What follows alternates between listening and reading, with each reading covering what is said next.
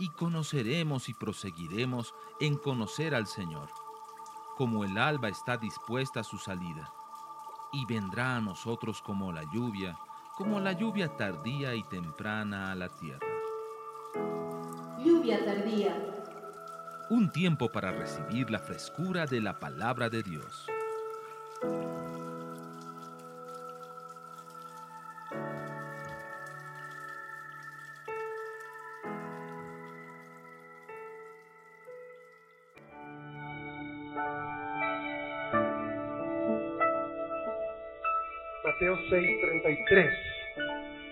Buscad primeramente el reino de Dios y su justicia, y todas estas cosas os serán añadidas.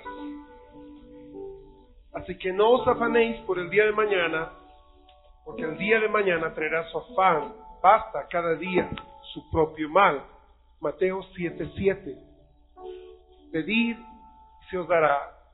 Buscad y hallaréis.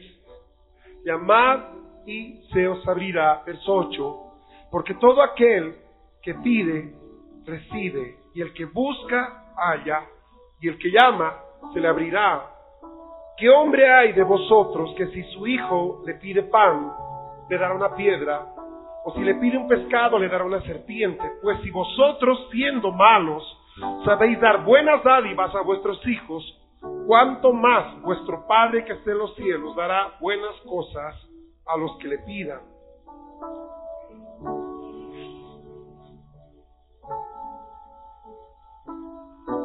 ¿Sabe? Este fue uno de los primeros pasajes que aprendí cuando vine al Señor hace veintitantos años.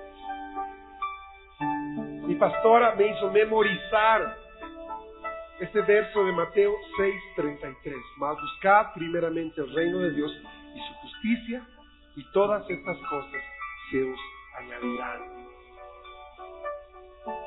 Quiero pedirle que lo lea en voz alta.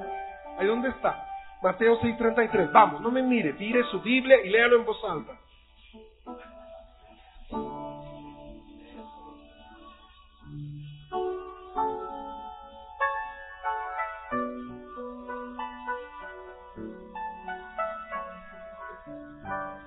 Léalo de nuevo, memorícelo.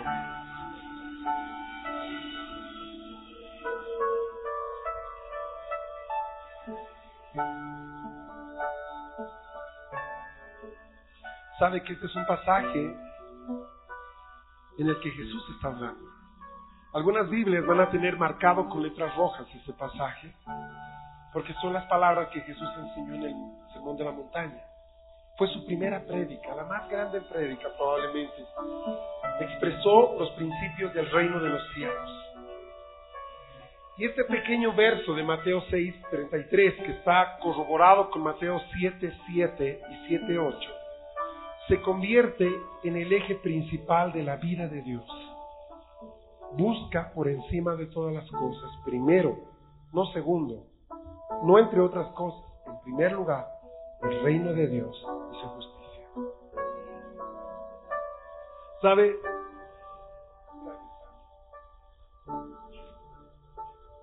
¿Sabe? Estamos viviendo un tiempo tan, tan especial. Hay tanto egoísmo en todo lo que se hace hoy día. Basta ver los spots políticos, ¿verdad? Basta ver lo que vemos cada día. Eh, usted va a ver que el problema, entre muchos otros posibles o posibles fuentes y causas en, en nuestro querido Parlamento hoy día y el problema de los escaños gira en torno a muchas de estas cosas, ¿verdad? Yo quiero que se me entienda a mí, se me respete a mí y en segundo lugar a ver si entiendo y respeto a los demás. Yo quiero que a mí se me complazca, yo quiero que a mí se me dé el lugar que yo quiero. Yo quiero mí, mí, mí, mí, el centro del hombre. De ahí viene el humanismo. El hombre es el eje de todo. Todo me debe servir a mí. Qué diferente es al diseño de Dios. Porque dice la palabra que el Hijo del Hombre no vino a ser servido, sino a servir. No, no vino a buscar un lugar, no vino a ser reconocido. Él vino y fue desechado. Me gustaba mucho la canción en inglés que cantamos al principio. Decía, fuiste pisado como una rosa, ¿no? Como quien pisa una rosa. Hicieron eso contigo. Lo que los hombres no entienden hoy día es que en la medida de poner a Dios en primer lugar, toda nuestra vida se acomoda. Voy a ponerlo en esa perspectiva. Todos los que estamos acá tenemos necesidades, tenemos familias, tenemos que pagar cuentas, tenemos que enfrentar la vida, tenemos que sufrir lo que el resto de los bolivianos y la gente de este planeta sufre. Todos. Y sabe, el venir al Señor no significa que ya no necesitamos cosas. Cuando uno no conoce a Dios, las prioridades y los órdenes, las jerarquías en su vida están adulteradas. Todo está fuera de lugar. Si usted se da cuenta, en Bolivia, de cada tres matrimonios, por lo menos dos se divorcian antes de los primeros dos años. Y hay una razón simple para la mayoría de los matrimonios divorciados, la incapacidad de ponerse en el lugar del otro. Cada uno quiere recibir antes que dar. Pues hay un problema, en el mundo espiritual hay un problema.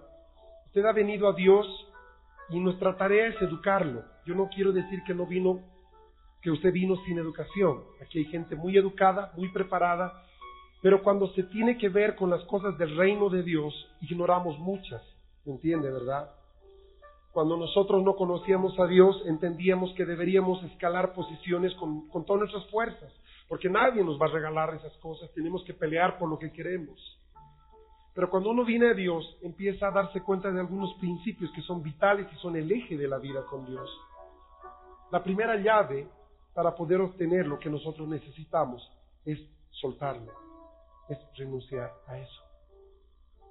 Yo quiero llevarlo por un momento al libro de Éxodo capítulo 2.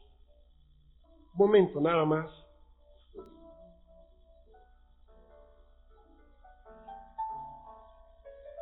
En el capítulo 2 de Éxodo se describe un pasaje que todos conocen porque lo han debido ver en la televisión, lo han leído antes.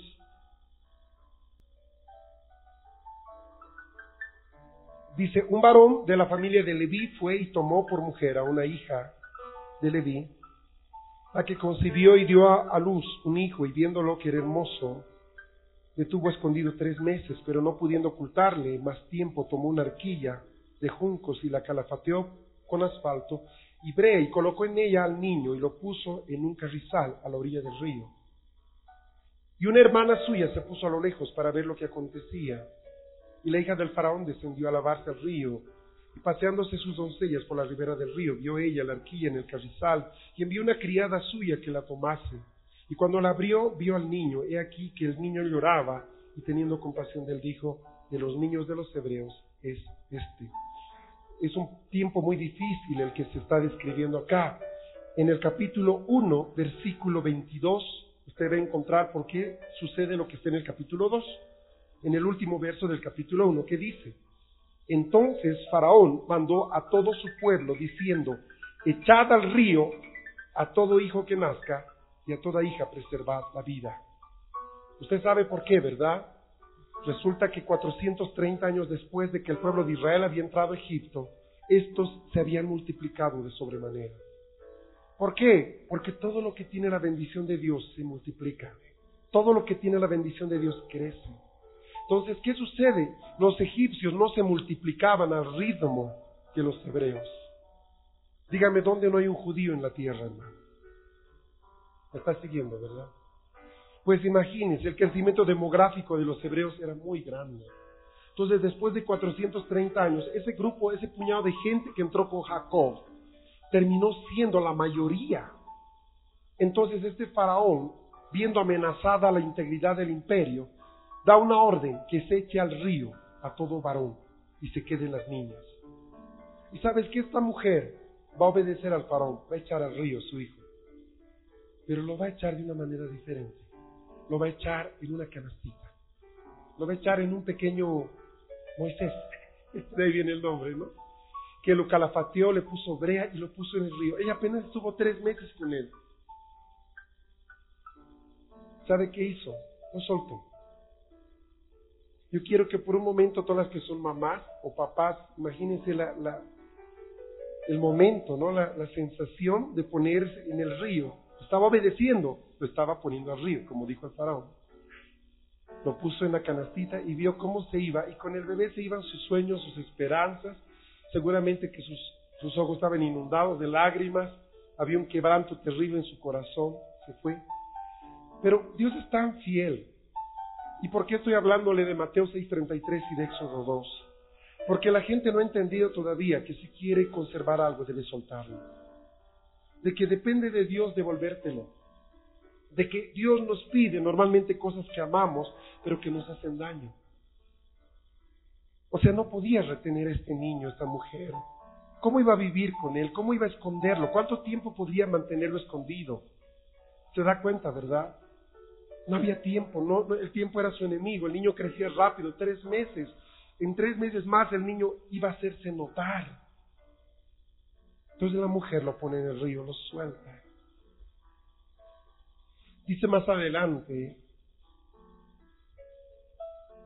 voy al verso 7 del capítulo 2.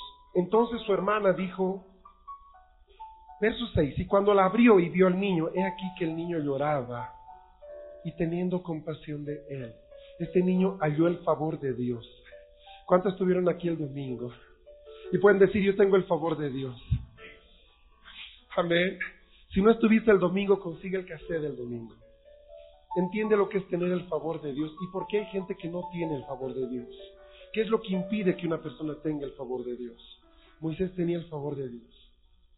Dice que lo vio esta mujer y dice que tuvo compasión y dijo de los niños de los hebreos es, entonces, verso 7, su hermana dijo a la hija del faraón, la hermana del pequeño, la hermana de Moisés, apareció ahí la pequeña. Calculamos que tenía 12, 13 años, ¿verdad? Entonces le dice, iré a llamarte una nodriza de las hebreas para que te críe al niño. Y la hija del faraón respondió, ve. Entonces fue y llamó a la madre del niño, a la cual dijo la hija del faraón, lleva este niño y críamelo. Y yo te lo pagaré. y la mujer tomó al niño y se fue. O sea, note lo que fue. Ella renunció a lo que más amaba lo dejó ir, lo perdió, se fue. Pero Dios tomó al niño y se lo regresó en sus manos, con la garantía de que no iban a matarlo y tenía la colegiatura para la mejor universidad de la época, el seguro de salud, todo lo que usted podría imaginar y que ella nunca podría darle porque era apenas una mujer hebrea. Busca primeramente el reino de Dios y su justicia y todas las cosas serán añadidas. ¿Sabe uno de los problemas que tenemos los latinoamericanos? Porque somos sincretistas, ¿me entiende? ¿Qué quiero decir con sincretistas? Vamos a la misa, pero también leemos las cartas. Y cuando no nos funciona, llamamos al gran chamán, o si no, leemos el horóscopo. O sea, todo nos sirve para salir de nuestros problemas, ¿me entiende, verdad? Usted va a ver gente de corbata y bien vestido, yendo a consultar a un astrólogo, o gente de la zona sur yendo a buscar un espiritista, o una muchacha que acaba de salir del colegio que quiere casarse, buscando a alguien que le lea en la coca o lo que sea, o en el té, porque no sabe qué va a hacer. Entonces cuando venimos a Dios, pensamos que Jesucristo debe entrar a nuestro, a nuestro paquete, a nuestra cartera, y se convierte en uno más de nuestros, eh, eh, ¿qué le digo?, recursos, ¿verdad? Pero Jesucristo no ha venido a ser uno más de nosotros, sino a ser el primero. Y es ahí la diferencia entre servir al Señor y seguirle a Él y no seguirle a Él. Ciertamente la mayoría de este país se considera cristiano, pero no somos cristianos aquellos que hemos pasado por la pila bautismal o aquellos que hemos heredado una religión, sino aquellos que hemos puesto el señorío de Cristo en primer lugar sobre nuestra vida. Ellos son, esos son los que Jesucristo un día va a decir, hijos míos, yo los conozco, amados de mi Padre, entrad al reposo de su Señor. ¿Me están siguiendo?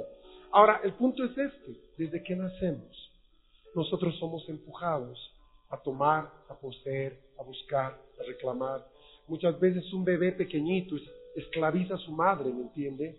No va a respetar los sueños o el sueño de su madre, los, horarios de descanso, se convierte en un pequeño faraón, aunque tiene no más de 20 kilos, no más de 30 kilos, va creciendo, ¿verdad? Y eso es un pequeño tirano, ¿ah? Y sabe, es la naturaleza que hemos heredado pensamos que el mundo gira a nuestro alrededor. Y cuanto más jóvenes somos, pensamos que podemos llevarnos el mundo por delante. Pero como decía un destacado filósofo, la juventud es una enfermedad que se cura con el tiempo. ¿verdad? Y a medida que vamos llenando nuestra cabeza de canas, nos damos cuenta que necesitamos de los demás, que podemos empujar a muchos, pero hay gente a la que hay que pedirle, por favor, que nos permita pasar. Si empezamos a reaccionar menos rápido, menos impulsivos, aprendemos a ser más reflexivos. Pero cuando llegamos a esa edad, ya hemos perdido a la esposa, ya por lo menos nuestro hijo mayor nos detesta porque nunca fuimos padres para ellos, ya hemos embargado la mitad de nuestros bienes y tenemos que pagar por 20 años más lo que en una locura nos comprometimos a pagar. O sea, nuestra vida se ató. Y se ató porque no supo darle al Señor el primer lugar. ¿Sabe que aún en la iglesia hay gente que vive con mucho estrés? En la iglesia del Señor hay gente que todavía no ha aprendido a dejar a Jesús en primer lugar. Quiero volver por un momento para mostrarle algo bien bonito de Mateo 7, Mateo 6 y 7. Vaya un rato ahí. Es el texto que hemos leído al principio. ¿Sabe? Cuando yo vine al Señor, tenía exactamente 16 años. Y mi sueño uno de mis sueños más grandes era ser, era ser un líder sindical. Sabe, yo quería ser un líder sindical, me había metido a estudiar el materialismo dialéctico. A mis 12 años yo había leído ya todo lo que era Engels, todo lo que era Hegel, había conocido el existencialismo de Kierkegaard, tenía una visión específica de mi vida, yo sabía lo que quería ser. A los 13 años yo había leído El Capital de Marx. Yo quería ser marxista y ser una persona que luche por los pobres, imagínense, eso quería ser. Cuando conocí a Jesús a mis 16 años, Él entró con una fuerza tan tremenda en mi vida que todos mis planes me los dejó en el piso. La primera palabra que me enseñó mi pastora fue este, Mateo 6, 33, el verso que hemos leído. Primero el Señor primero el Señor. ¿Pero qué? Primero el Señor. Tengo examen, primero el Señor. Pero es que justo el día de la reunión, primero el Señor. Busca al Señor en primer lugar, no en segundo lugar, en primer lugar. Y sabe que fue tan radical, tan tremenda esa incursión. 16 años, ¿verdad? Nos creemos invencibles a los 16 años. Y sabe que fue bien difícil para mí.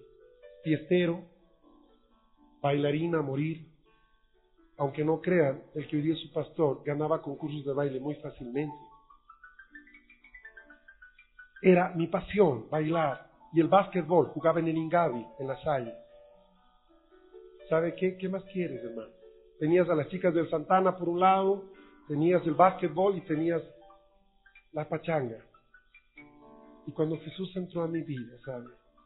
Sin pedirme permiso, tomó todo. Por una oración que le hice te entrego mi vida, Señor. En un día, de un día a otro, me di cuenta que yo no tenía derecho de nada. Y Él empezó a tomar lugar sobre cada cosa de mi vida. En ese tiempo yo ya coleccionaba música. Era fanático de Bach, de Haydn.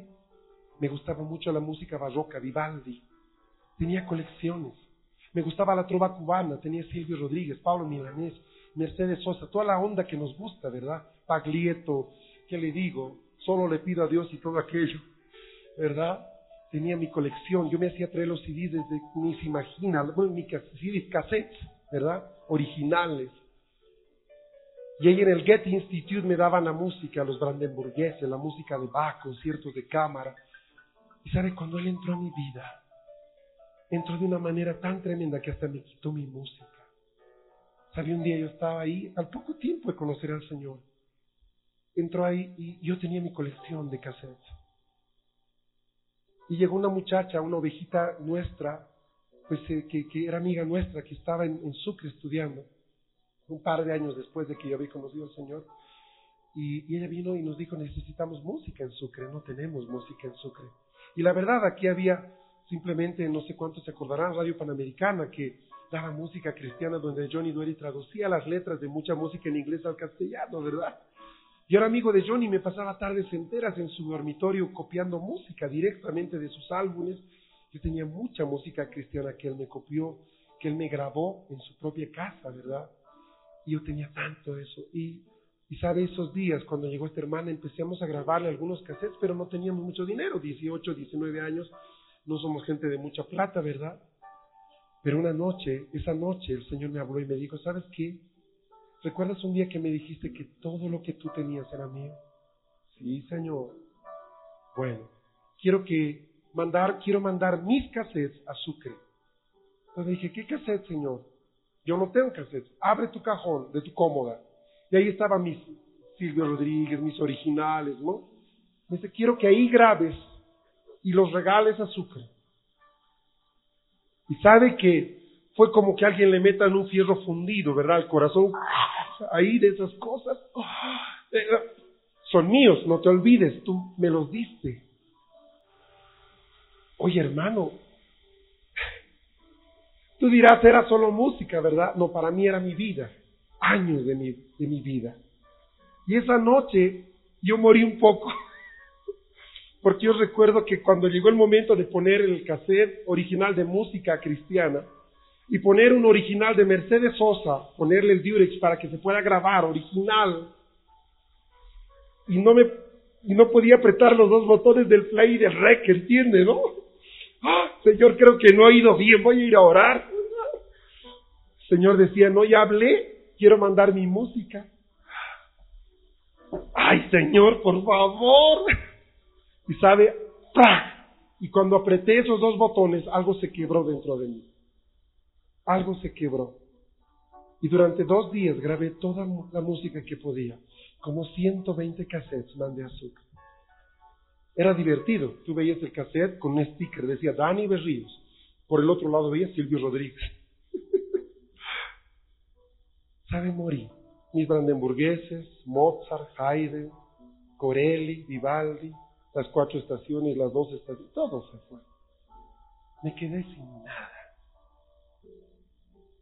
Y sabes, me sentía hueco. Decía, ¿y ahora qué voy a escuchar? Pasaron un par de días, solo dos o tres días, y pasó algo divertido. Conocí a un hermano. Este hermano se acerca y me dice, ¿tú eres cristiano? Sí, yo también. Sabes que yo tengo mucha música y quisiera copiártela. Y me trajo dos cajas de cassette. Y empezó el Señor a darme música y música y música. Y hoy día tengo tanta música. Aquí tengo en mi cinturón un iPod de 60 gigas con 8.200 canciones más o menos. Soy fanático de la música, Dios. Pero ¿sabe qué? Yo puedo ver hoy día y me doy cuenta que el Señor nos llama a morir varias veces. Morimos el día en que decimos sí y recibimos al, al señorío de Cristo en nuestra vida. Morimos otra vez cuando nos pide algo que nos gustara, ¿me entiende? Morimos otro poco después y otro poco después y otro poco después. Y creo que en algún momento vamos a decir lo que dice Pablo, ya no vivo yo, mas Cristo vive en mí. ¿Por qué? Porque Jesucristo no ha venido a ser nuestro sirviente, ¿no? Oye, flaquito, ayúdame con esto. Oye, flaquito, o sea, Él no ha venido a hacer lo que, lo que nosotros queramos. Él ha venido a ser el Señor. Empezamos cantando esta noche a Bubble Names, a Bubble Thrones, a Bubble Kings encima de todo, encima de todo reino, encima de todo gobierno, encima de toda potestad, encima de toda sabiduría, estás tú, Señor. Y esa es la gran diferencia. Muchos invitan a Cristo para que Él sea uno más de los inquilinos, ¿verdad? Y es como tener una mucama donde tú le dices, ay, ayúdame con esto, ayúdame con el otro. Pero ese no es el diseño de Dios para, para nosotros. Él quiere que Él ser el Señor absoluto de nuestra vida y nosotros sus siervos. Ya no vivimos para nosotros. Tú no puedes vestirte como quieres, te vistes como tu Señor te dice. Tú ya no puedes casarte con quien quieres, te vas a casar con quien Él te diga. Tú no puedes estudiar lo que tú quieres, vas a estudiar lo que Él te diga. Tú vas a ir donde Él te diga, vas a vivir donde Él te diga. Él ha venido a ser el Señor de todo. Gracias por tu amén, Ser. Gracias por algunos amén. Perdóneme, pero esa es la causa por la que no podemos afectar esta nación. Porque aunque somos, por lo menos, se sabe hoy día, haciendo una proyección del censo, podemos llegar al 28% de la población de Bolivia cristianos. Cerca de 800 mil o un millón de habitantes de esta nación son cristianos evangélicos. Si nos pusiéramos de acuerdo, nosotros podríamos poner al presidente que nos dé la gana porque ningún partido político saca ni 500 mil votos, ¿me entiende? Podríamos nosotros poner al presidente que queramos. El problema es este. Aún dentro de nosotros estamos divididos, ¿me entiende? Porque no hemos puesto al Señor en primer lugar. Él es uno más, está en segundo lugar, en tercer lugar. Cuando el Señor está en primer lugar, tú no vas a llegar tarde a la reunión, vas a estar en primer lugar, vas a estar temprano. Tú estás siempre, no estás cuando puedes. Que usted no conoce a mi marido, no conozco a tu marido, pero conozco al Señor. Y sabes que yo sé que cuando tú le das el primer lugar a Él, Él se encarga de tu marido, Él se encarga de tus hijos, Él se encarga de tu economía. Él ha venido a hacerlo. Él quiere ayudarnos, pero no le dejamos. Si Él no es el primero en nuestra vida, no importa lo que hagamos, no vamos a prosperar. Él ha venido para ser el número uno. Él es el number one. He's the guy. Él es el hombre. No hay dos. No hay dos. No hay dos reyes, hermano. Hay uno solo. En un país solo hay uno. Y mire lo que dice acá. Mateo 6:33. Mas buscad primeramente. En primer lugar. Primeramente. ¿Qué cosa? El reino de Dios. ¿Qué es el reino de Dios? Es la esfera donde su voluntad es manifestada. O sea, ¿qué significa estar en el reino de Dios? Que hacemos lo que Él dice. Lo que el papá dice, eso hacemos. No menos, no más. Número dos dice, y su justicia. ¿Sabe quién es justo? Es Jesús. Él es el justo. Ninguno de nosotros, aunque nos esforcemos, vamos a poder llegar a la justicia de Jesucristo. Lo pongo de esta forma, no importa lo que tú hagas, no importa lo que tú ofrendes, no importa lo que tú renuncies, no por eso eres justo, tú eres justo por la fe en Jesucristo. Amén. O sea, yo no, yo no quiero buscar el primer lugar para ser mejor persona delante de Dios. Yo no me gano favores en el cielo, me está siguiendo, ¿verdad? No es esa la idea. Yo busco el reino de Dios porque Él está en primer lugar. Es la única razón. Y dice, y todas estas cosas se os añadirán. ¿Qué cosas? Si usted lee más atrás, desde el verso 25, Jesucristo dice, amados, no se afanen. ¿Sabe qué es el afán? Es esa preocupación que te viene en la noche, que no importa cuánto te dure, no puede cambiar nada. ¿Sabe qué dice el Salmo? Que Dios da el reposo a sus hijos. O sea, yo conozco gente que toma pastillas para dormir. Cuando uno no puede dormir, recién aprecia lo que es dormir. Ten un par de noches en vigilia y vas a apreciar lo que es un buen sueño. Te das cuenta que hasta dormir es una bendición de Dios. Hay gente que duerme, mira, estira el zapato ahí y despierta, pero a, las, a la hora que debe despertar, pero le pegó toda la noche, hermano. Pero hay gente que salta, sobresalta, cada, rato despierta. Y sabe, ese no es un diseño de Dios. Dice que Dios nos concede el sueño. La ansiedad nos destruye. Dice acá, mire, más arriba. Por tanto os digo, verso 25, no os afanéis. La palabra afanéis en griego es merimao. ¿Sabe qué significa merimao? Viene de merizo, dividirse en partes. ¿Qué pasa cuando uno se afana? Se divide. Lo pongo así. El esposo está preocupado porque tiene que pagar la renta, ¿no? Está, está comiendo en la mesa y la esposa le está hablando y él está en otra parte. hola, te acabo de decir qué hacemos el sábado. ¿A qué? ¿De, ¿De qué? ¿Qué hacemos el sábado? ¿El sábado? Claro, con los chicos. ¿Va a ir a su cumpleaños o no el Pepe? Ah, así va, que vaya. O sea, no está ahí, está dividido. Una parte de él está, otra parte está en su preocupación. ¿Me está siguiendo? Hola, ¿está conmigo? Por eso es que esta palabra, afanarse, viene de dividirse en partes.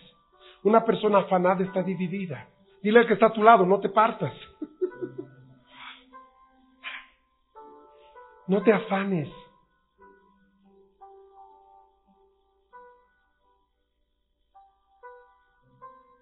Sabe que yo veía a mis compañeros del colegio, porque yo conocía al Señor cuando estaba entre segundo y tercero medio. Entonces estudiábamos, era difícil, la salle nos exigía muchísimo. Pero siempre nosotros teníamos reunión en la iglesia. Aquí ustedes son todavía suertudos, mire, porque nos reuníamos domingo, mañana y noche. No era para, ah, para los que pueden ir en la mañana, los que pueden ir en la noche. No, no, no, no, no. Es todos en la mañana y todos en la noche. Eso de cultitos a la hora de selección, no, no, no. Toda la mañana y toda la noche. Dos, martes, reunión de oración, ¿verdad? Jueves, reunión, o, perdón, martes, estudio bíblico. Jueves, reunión de oración. Sábado, reunión de jóvenes. En casa me decían, llévate la cama de una vez. Yo ya quería estarla sacando, pero creo que era un decir, no me lo hubieran tolerado, ¿entiende, verdad? Pero ¿qué pasaba? Yo no podía faltar porque me habían enseñado que debería buscar a Dios en primer lugar. Entonces era difícil, mi familia no era cristiana, yo tenía obligaciones, había que hacer cosas. Y había examen el miércoles, pero había estudio bíblico el, martes. Ya voy a ir y estudio un poquito, ¿no? Pero Dios es bueno, ¿no? Yo he aprendido que aún la Biblia es un buen chanchullo, ¿sabes? ¿Sabe que una vez tenía examen final de historia? Yo había estudiado solo un poco, porque era reunión. Entonces yo llegaba a las 10 de la noche y media a mi casa y estudiar un poco el sueño ya, ni qué. Entrábamos a salir de la casa a 7 de la mañana, a las 8 del colegio. Y bueno, llegué al examen y sabía algunas cosas y otra parte no sabía. Y yo lo dejé ahí y le empecé a leer mi Biblia, porque mi Biblia estaba siempre sobre mi banco. Y llegué a un pasaje de crónicas, creo, ni me acuerdo, donde se describía una batalla el rey no sé qué, y me acordé de cómo era la cosa y empecé a responder la pregunta. O más de una vez había estudiado, ¿qué le digo? Dos capítulos de todas las lecciones, solo dos, y el examen era solo de las dos. Solo de las dos. Y los que se quemaron las pestañas toda la semana me miraban y me decían, ah, ¿verdad? Y yo había estudiado apenas dos capítulos, pero de ahí me preguntaba el Señor. Aprendí a darme cuenta de que el Señor realmente nos da el primer lugar. Cuando tú le das el primer lugar a Él, Él te da el primer lugar en su corazón. Te complace cosas pequeñas. Estar afanado significa estar partido. Dice más adelante, no se partan, no se afanen por vuestra vida. ¿Por qué? Por vuestra vida. Vas a vivir hasta que Dios diga, ya.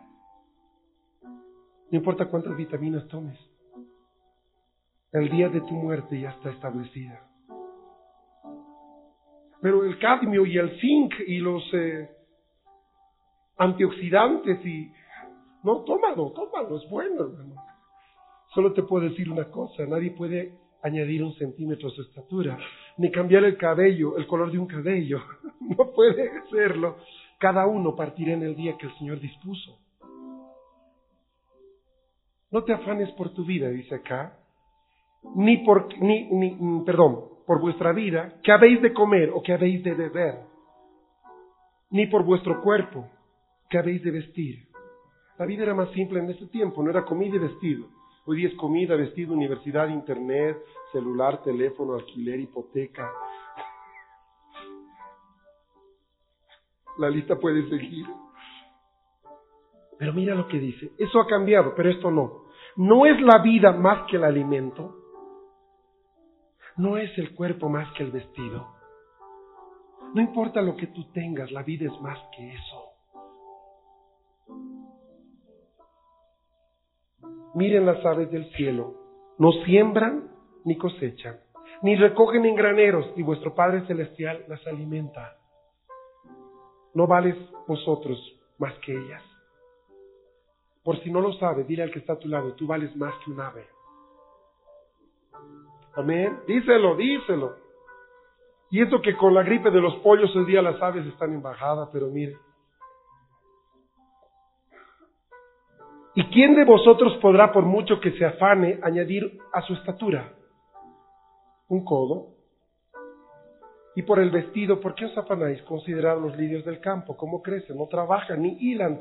Pero os digo que ni un Salomón con toda su gloria se vistió como uno de ellos.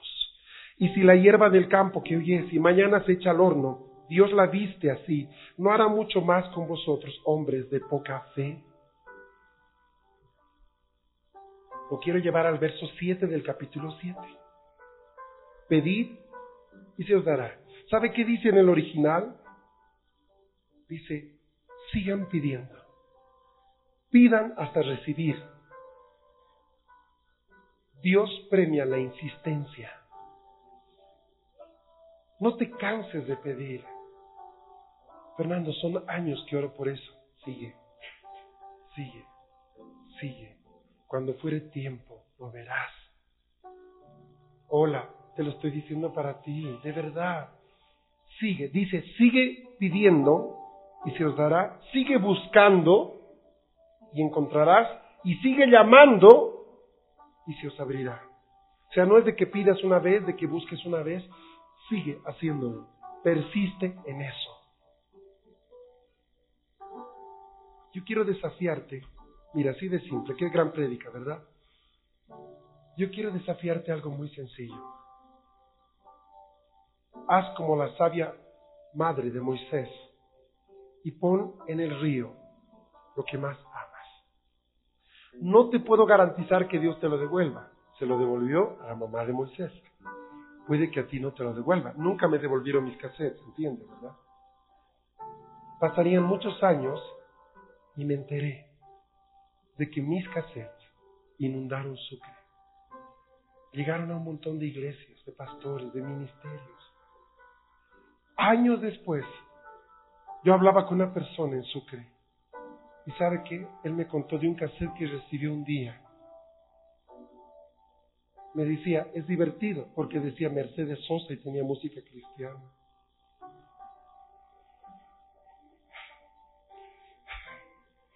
Yo me acordaba de mi, de mi becerro de oro puesto en el altar. Llegó hasta ahí, llegó hasta ahí y sabe un vaso de agua que damos no quedará sin recompensa. Yo sé que mi padre me ha devuelto mucho más que esos miserables cassettes. Ahora en su momento eran mi tesoro, eran mi Moisés. Se hay gente de, que se va, se aparta de la iglesia porque no puede renunciar a algo. Hay gente que está viviendo en una situación irregular, que está de conviviente con alguien. Uno le dice, sepárate, o arregla tu vida, cásate, haz las cosas correctas. Y no puede, se va. Hay gente que le dice, tienes que perdonar. No puede, se va. Entonces uno entiende, ¿no? Que realmente hay muchos que quieren seguir al Señor. Es hermoso seguir a Jesús. ¿Quién no va a quererlo? Pero hay un precio. Sigue a Jesús, pero te va a costar todo lo que tienes. Ese es el Evangelio del Reino te va a sanar, te va a ayudar, te va a cuidar. Pero sabes que Él solo hace eso con lo que es suyo. Si tú le has dado a tus hijos, Él va a tomar cuidado de tus hijos. Si tú le has dado tus finanzas, Él va a cuidar tus finanzas.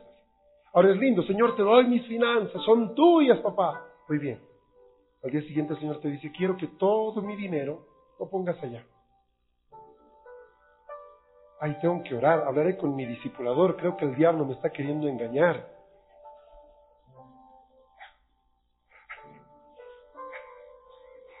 ¿Verdad?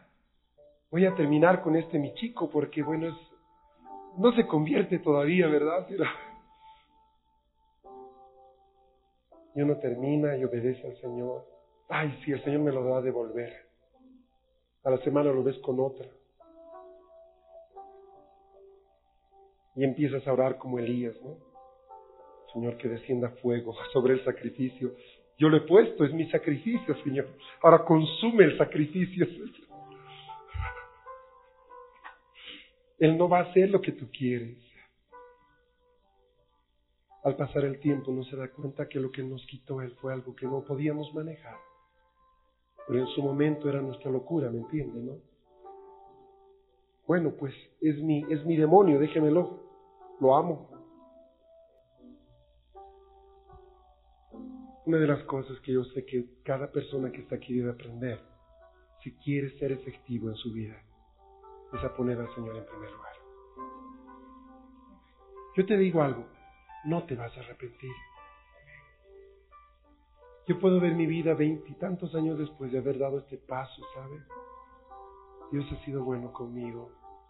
Me ha dado una familia, me ha dado sueños. Mi vida está creciendo en muchas dimensiones.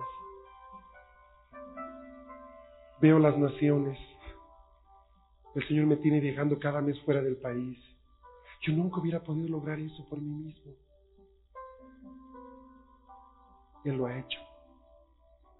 Soy lo que soy porque la gracia de Dios ha estado conmigo. ¿Me entiende? Y Dios puede hacerlo contigo. Si lo hizo con este vaso inútil, hermano, lo puede hacer contigo. Pero la, la, la, puerta para entrar a esa dimensión sigue siendo la misma y es facilita.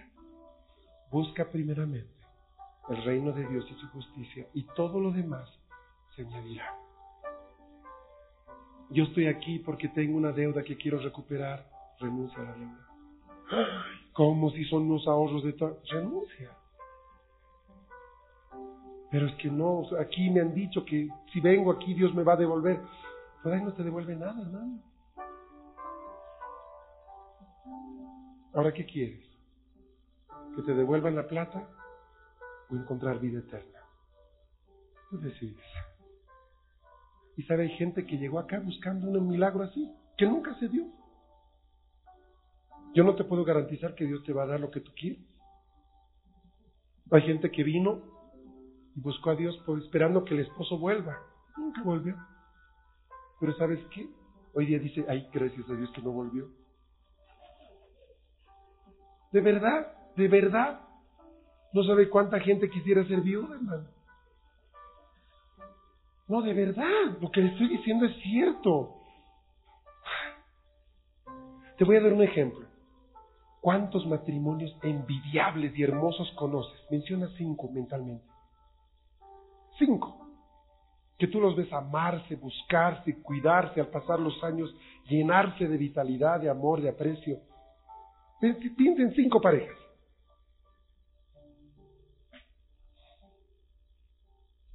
Oiga, no es tan común, ¿eh? ¿Se da cuenta lo que estoy diciendo? O sea, yo creo que Dios hace milagros, Dios los ha hecho conmigo, pero hay cosas que yo, Dios me ha pedido y nunca me ha devuelto. Le he contado la parte bonita, no le he contado la parte triste, hay cosas que Él nunca me ha devuelto. Pero al pasar los años me doy cuenta que Él no se equivoca que si él no me devolvió algo, él tenía una razón. Ahora, como todo niño, al principio no entiende por qué tiene que dejar las cajas de chocolate. Si, si apenas se comió 25 y hay 30 más, ¿por qué no le dejan comer esos 30 chocolatitos? ¿Qué les cuesta? No lo valora hasta que tiene que visitar al dentista, ¿no? ¿Verdad? Cuando el sabor de los chocolates ya se alejó, cuando el dulce sonido del envoltorio abriéndose es reemplazado por el taladro del dentista. Sabe, Dios nos va a quitar aquello que nos hace daño. Yo quiero terminar diciéndole esto. Jesucristo ha venido para cambiar nuestra vida. Y cuando Él cambia, cambia totalmente. Él no parcha. Sabe que Dios aborrece la cirugía o sea, Él no viene a corregirte la naricita, el granito, Él viene a matarte y te da vida otra vez. Por eso dice que nosotros hemos nacido dos veces y vamos a morir una sola vez, si es que el Señor no viene primero. Pero los que no conocen a Dios habrán nacido una sola vez, pero morirán dos veces.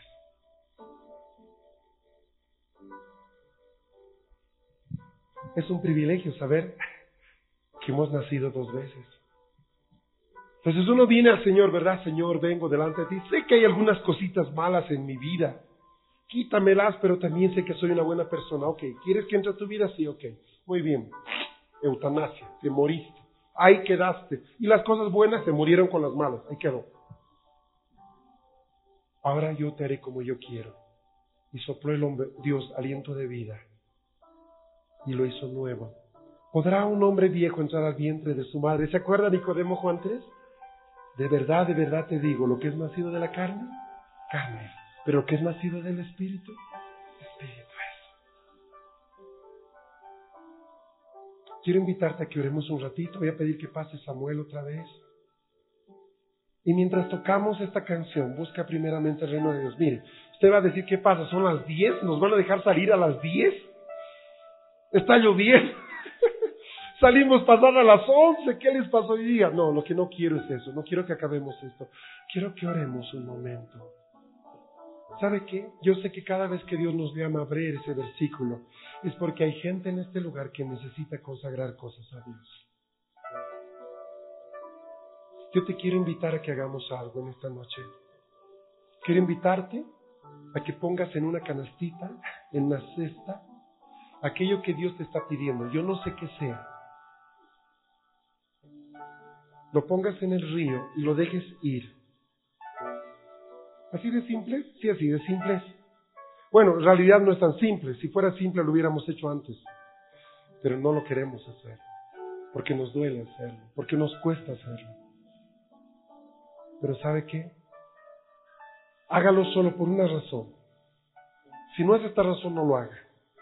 Hágalo porque quiere poner al Señor en primer lugar. No para ver si se lo devuelve el Señor. No juegue con Dios. Nunca juegue con Dios. En esas cosas no juegue porque Él es muy serio. Cuando tú le dices te entrego esto, Él lo toma de verdad. Y no puedes ir a los 10 minutos y decir, ah, no era una broma, me lo devuelves. Porque mangos que te lo devolverá, mira. Y eso es muy serio. Por eso dice la palabra, no hagas votos a la ligera. Me estás siguiendo, ¿verdad? Hay gente en esta noche que puede estar atormentada porque tiene un hijo que no conoce al Señor. O porque tú estás esperando que se produzca algo que no se ha producido. Estás esperando que te devuelvan un dinero. Estás esperando que, que salga un juicio a tu favor. Estás esperando que, no sé, que llegue la herencia que te deben. Estás esperando que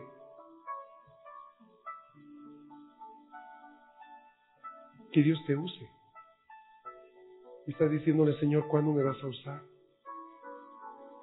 Bueno, el primer paso para todo es renunciar aún a eso. Semanas atrás el Señor nos llevó a renunciar a nuestro ministerio, ¿recuerdan? Algunos se acuerdan, ¿verdad? Pues cuando le diga, oye, tu profeta, usted tendrá que mirar atrás porque saben que no hablan de usted. Usted renunció a eso.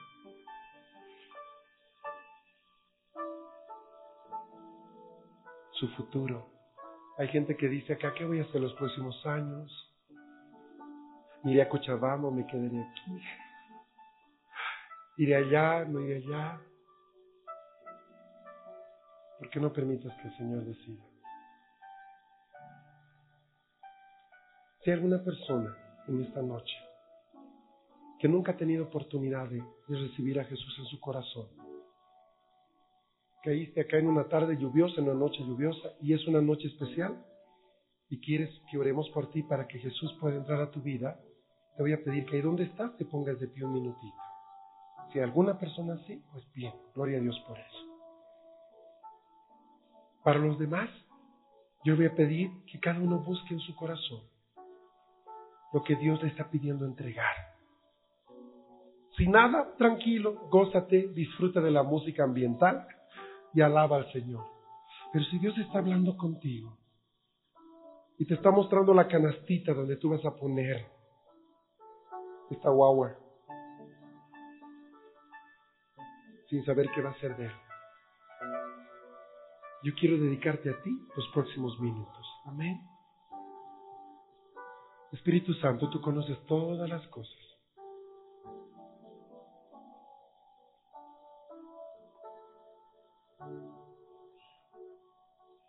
Aquí hay varios que estamos divididos, Señor, en partes. Ansiedad, cansancio. Estamos luchando por algo que queremos ver, tú sabes qué es. Padre, te pedimos en esta noche que tú pongas una canastita en nuestro delante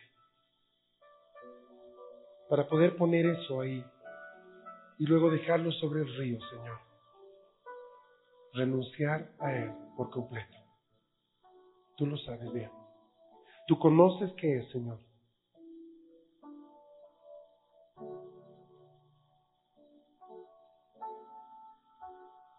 Busca primeramente el reino de Dios y su justicia y todas las cosas serán añadidas.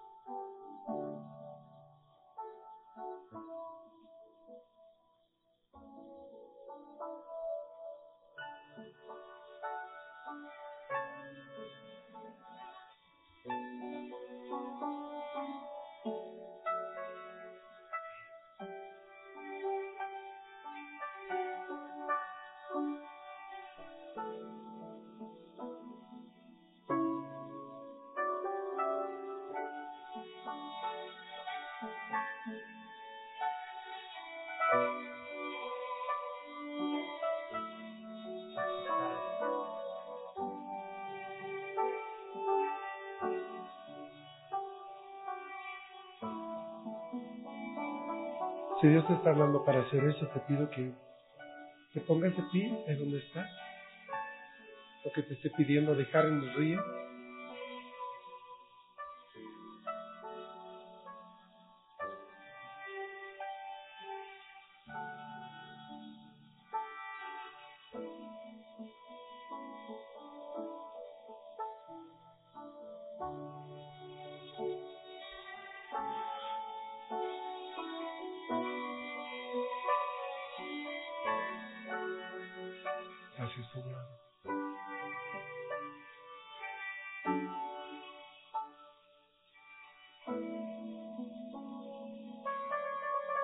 Renunciar a algo nunca es fácil, hermanos. Nunca es fácil. Algo de nosotros muere. Algo muere dentro de nosotros. Pero tiene que ver con reconocer y darnos cuenta de que la vida está en Él, en el Señor, solo en, su, en Él, de que no hay forma alguna en la que nosotros podamos retener, conservar lo que Él quiera tomar de nosotros. Yo quiero invitarte aquí, que pases por favor, todos los que están de pie un poquito aquí adelante. Acérquese sin temor, por favor. Vamos a presentar a nuestro niño en las aguas.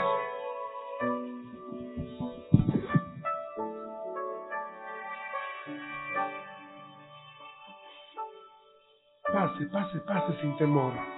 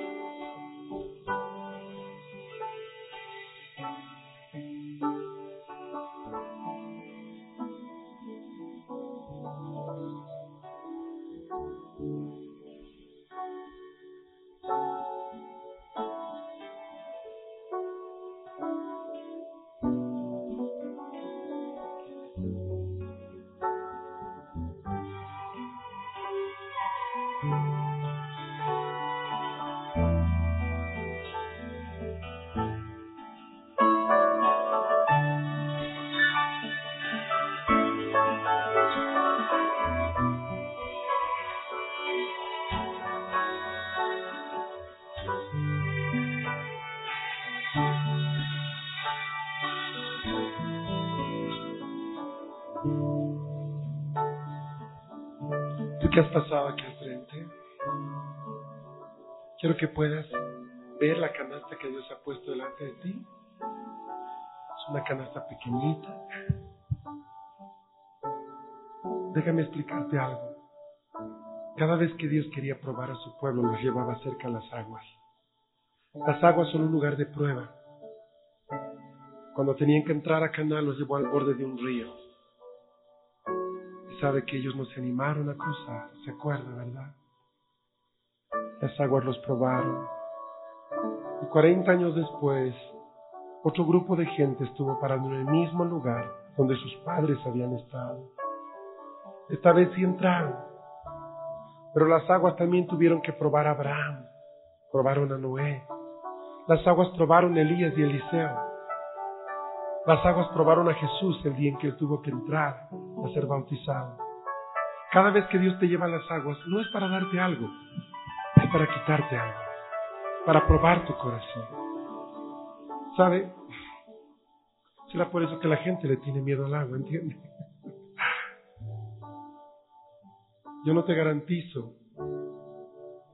que Dios te va a devolver lo que tú estás dándole, pero te puedo asegurar, oh sí te puedo asegurar, que es la decisión más sabia que una persona puede tomar. Ahí donde estás, te voy a pedir que tú con tus propias palabras empieces a hablar con tu Padre y decirle, Señor, te quiero entregar a esto.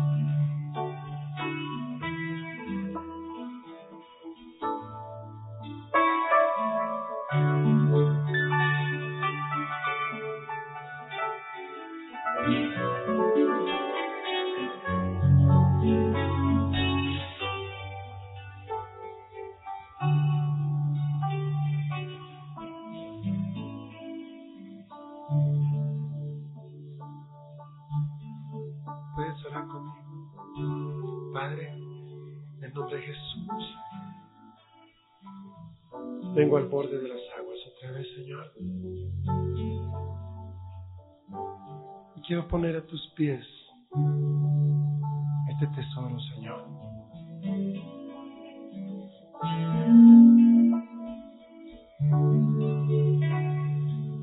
Señor, lo pongo delante de ti reconociendo que tú eres el Señor.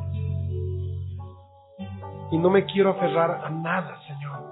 A nada, a nada que no provenga de ti, Señor.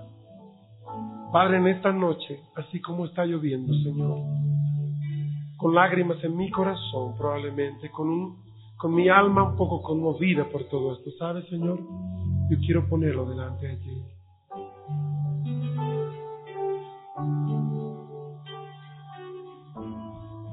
Ponerlo a tus pies, Señor.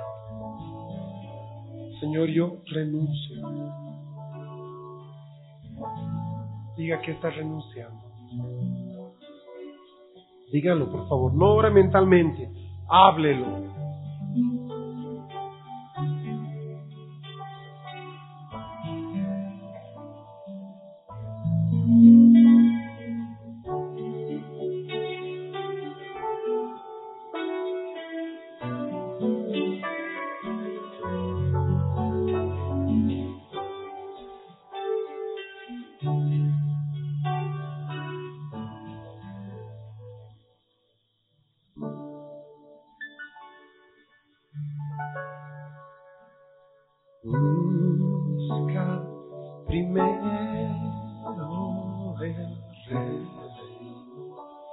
De Dios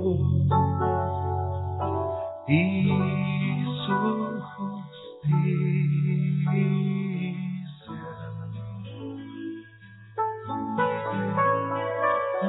Todas las cosas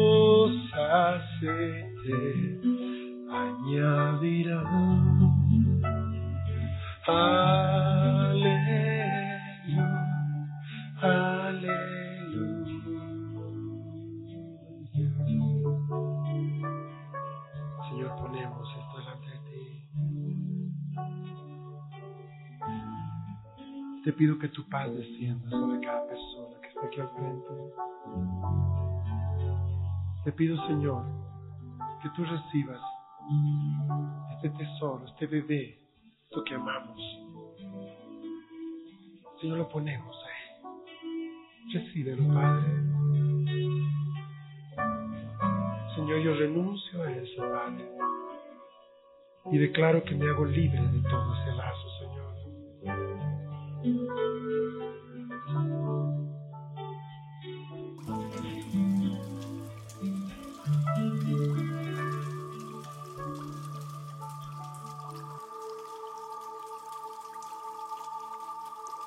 Este fue tu programa Lluvia tardía.